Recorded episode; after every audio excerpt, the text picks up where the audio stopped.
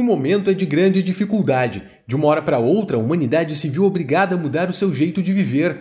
O novo coronavírus colocou em xeque a nossa ciência, a nossa saúde, as nossas relações. Mas foi do isolamento social que a preocupação com o próximo floresceu. Boas ações se multiplicaram e a Polícia Civil mostrou que não entende apenas de criminalidade, mas da vida humana. Em nosso sangue corre o desejo por justiça.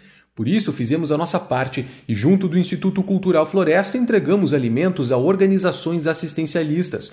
No total, serão doadas cerca de 15 mil cestas básicas. Também tiramos do nosso próprio bolso para comprar mantimentos a quem precisa. Servimos e protegemos ao ajudar famílias com a renda afetada pela pandemia e ao contribuir com entidades carentes. A nossa batalha é incansável. Todos os dias, 24 horas, você pode contar com a Polícia Civil, que luta contra o crime, contra as injustiças e agora contra uma das maiores pandemias da história. Essa é a polícia que não para.